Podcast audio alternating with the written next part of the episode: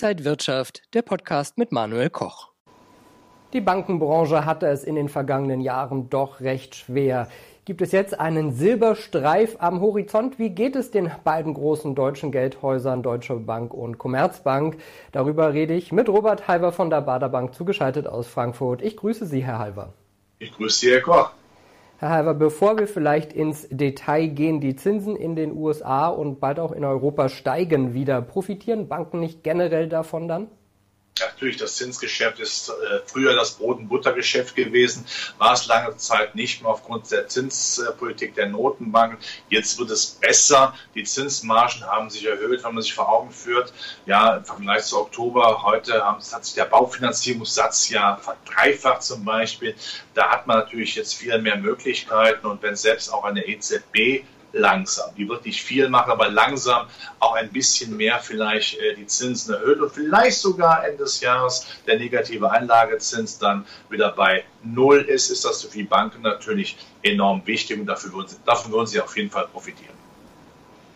Wie hoch ist denn das Risiko, auch das Ausfallrisiko durch den Ukraine-Krieg für deutsche Banken? Sind da große Summen im Spiel?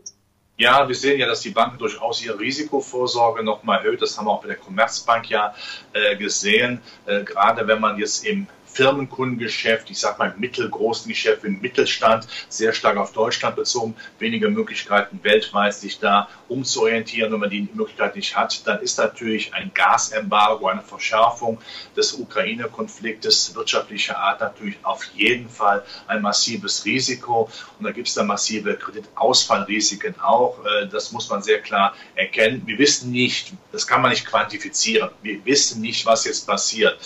Man kann ja nur auf die Stirn, nicht hinter die Stirn von Wladimir äh, Putin dann eben schauen. Das würde dann wehtun und dann wäre die erhöhte Zinsmarge natürlich Makulatur, dann können sie nicht bewegen. Und genau das ist natürlich das größte Risiko auch dann von Universalbanken, auch von einer deutschen Bank, einer Commerzbank natürlich, die ja gerade in diesem Bereich auch in den letzten Jahren immer mehr punkten wollten auch gepunktet haben. Schauen wir jetzt mal auf die Details. Bei der Deutschen Bank äh, hat man das beste Ergebnis in einem Quartal seit neun Jahren verbuchen können mit knapp einer Milliarde Euro Gewinn. Sind die schlechten Zeiten jetzt endgültig vorbei?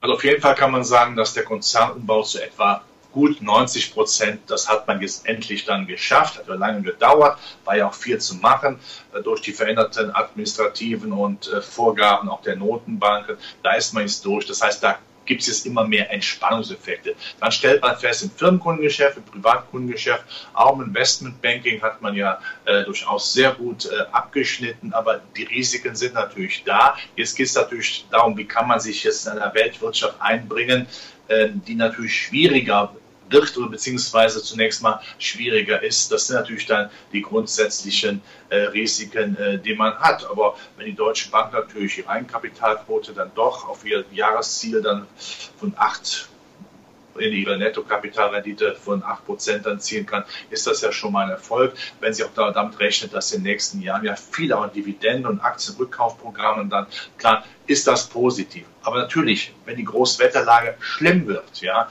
ähm, in, aus Russland, Ukraine-Konflikt mäßig, dann ist das natürlich schwierig zu erreichen. Aber das können wir im Augenblick nicht einschätzen. Das funktioniert nicht.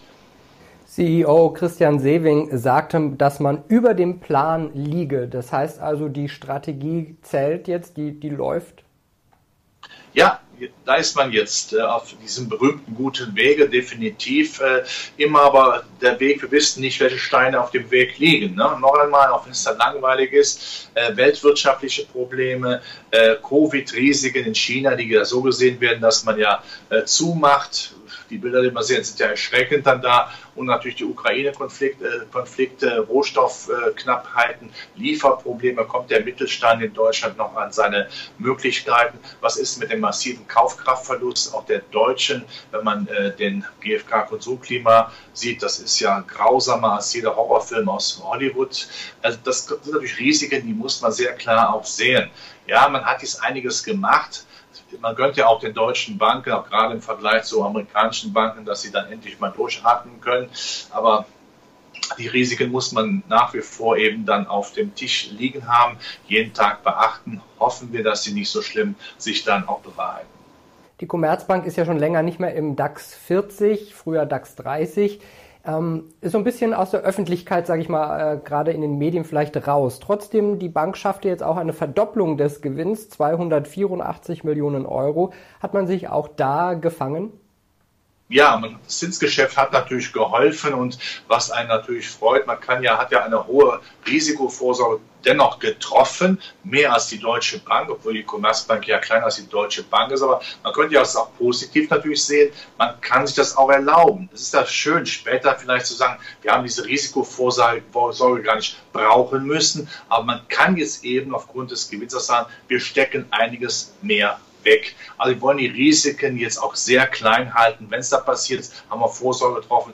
Das ist ja äh, grundsätzlich positiv. Aber natürlich, was für die Deutsche Bank gilt, gilt ja auch für die Commerzbank, die gerade auch im Firmenkundengeschäft, im Mittelstand, war früher mal die Mittelstandsbank, hat man sie ja früher genannt, äh, neben den Sparkassen und Volksbanken, äh, dass da natürlich die Risiken äh, vorhanden sind, ist auch klar. Also von daher, ich mag ja klare Aussagen. Im Augenblick ist es so nebulös, es ist so schwierig, da jetzt äh, Einschätzungen fürs Jahr zu geben. Was würden wir zwei, äh, Herr Koch in der Halber machen, wenn Sie in den Vorstandsetagen was zu sagen hätten? Möglichst viel an Risikovorsorge, dem Motto, wenn es dann besser wird, umso besser. Aber ansonsten unseren Stiefel weiterfahren, eben äh, sehr stark äh, unsere Kosten runterbringen, Umbau äh, zu Ende bringen, was noch zu, zu, Ende gebracht werden muss und Firmen- und Privatkundengeschäft, auch was Altersvorsorge angeht, nach vorne brechen.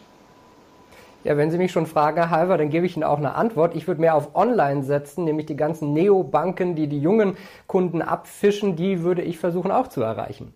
Ja, das ist ja richtig, aber wir wissen auch, dass die eine oder andere Neobank, ohne jetzt Namen zu nennen, durchaus ja auch Probleme hatte in der letzten Zeit. Und äh, wenn Sie die, auch die großen Banken sehen, man macht ja online immer mehr. Gut, da kann man noch ein bisschen, da kann man noch ein paar Kohlen nachlegen, um dann noch mehr zu machen, um da einen frischeren Auftritt, vielleicht einen noch frischeren Auftritt hinzubekommen. Aber äh, sich nur die Rosinen rauszupicken, ja, man sieht, das funktioniert offensichtlich auch nicht. Das muss auch der der, der Backbone, also der, das Rückgrat dahinter, dann auch stimmen. Und ich sage es nochmal, die eine, andere, andere, die eine oder andere Adresse, so heißt es, bei Fintechs hatte durchaus auch Probleme gehabt in letzter Zeit. So unterm Strich, wir haben jetzt viele Pros und Cons gehört. Sind Bank Bankaktien ein Kauf oder gibt es da zu viele Unsicherheiten? Also es könnte man sagen, sie sind ja nach wie vor recht günstig.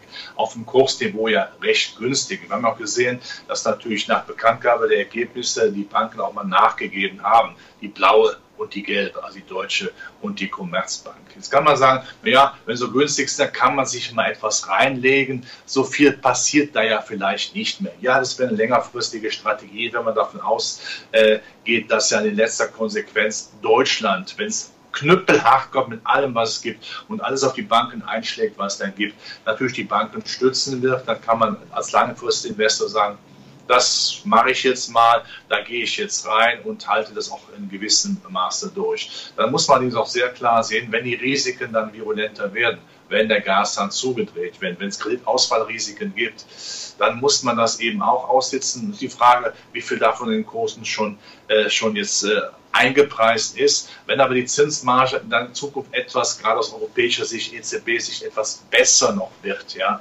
äh, dann ja, kann man das durchaus versuchen, wenn man etwas Geduld hat. Man muss auch hier sehr klar sagen, wann kauft man denn auch zertrümmerte Bankaktien, wenn man frühere historische Kurse sieht, auch dann, wenn sie unten sind, nicht wenn sie dann oben sind, das ist ja auch klar. Äh, und ein Bon mot hier, der Börsenklassiker äh, zu zitieren, an der Börse wird ja nicht geklingelt, weil man auch hier Bankaktien kaufen muss oder ein Langfristinvestor kann hier mal reingehen. Sagt Robert Halver von der Bader Bank heute zugeschaltet aus Frankfurt. Halver, ich danke Ihnen für die Einblicke in die deutsche Bankenlandschaft. Ich danke Ihnen. Vielen Dank. Und Ihnen, liebe Zuschauer, vielen Dank fürs Interesse. Bleiben Sie gesund und munter. Alles Gute und bis zum nächsten Mal. Und wenn euch diese Sendung gefallen hat, dann abonniert gerne den Podcast von Inside Wirtschaft und gebt uns ein Like.